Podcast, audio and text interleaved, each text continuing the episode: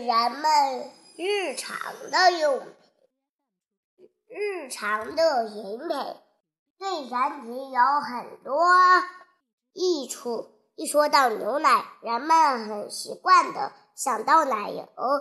可是你相信吗？有些树能像奶牛一样产出牛奶。所以，我们今天的题目就是：动物中的奶牛会产生牛奶，植物也能产奶吗？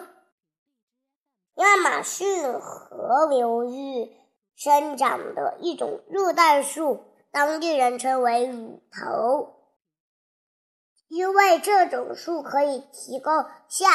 牛奶一样的饮料，这种树的表面平滑，叶子光泽，结的果实不大浅，不能吃，但只要用刀子轻划，就会流出像鲜奶一样洁白的一汁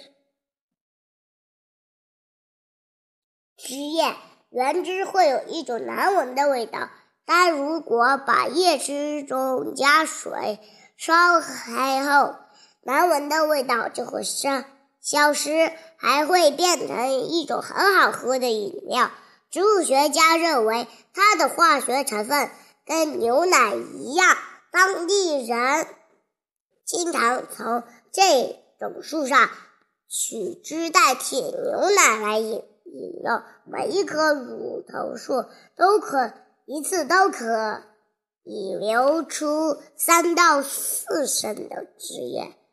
不光是枝叶奇特，这种树的木材还可以作为上等建筑材料的材料运到事业中去。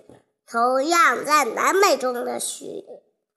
多地方生长着被当地居民称为的“牧牛”的牛奶树，这些当地居民就是食用这种味道酷似无脂牛奶的牛奶。这种树，这种牛奶树，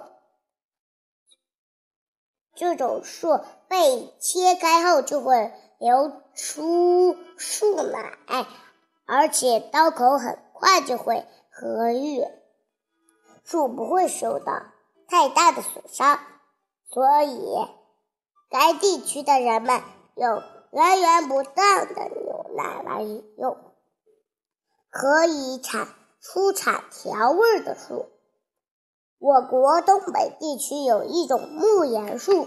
夏日炎炎，木盐树却满日清霜。远远望去，一副玉质冰肌的模样。仔细观察，我们会发现，原来白色是凝结的一层盐霜。品品味道，毫不逊色于于精盐。在我国云南。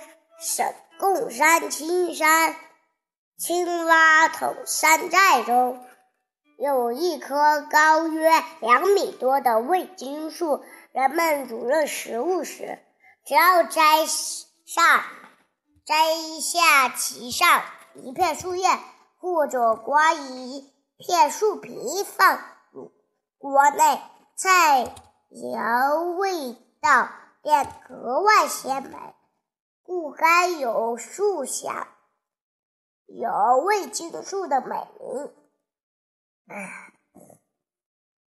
树柳是广泛生长在我国西北、华北山区的一种小乔木，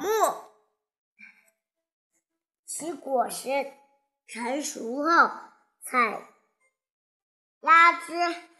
原色如醋，当地人便用它来代替醋使用。好了，小朋友们，今天的故事就讲到这里了，拜拜。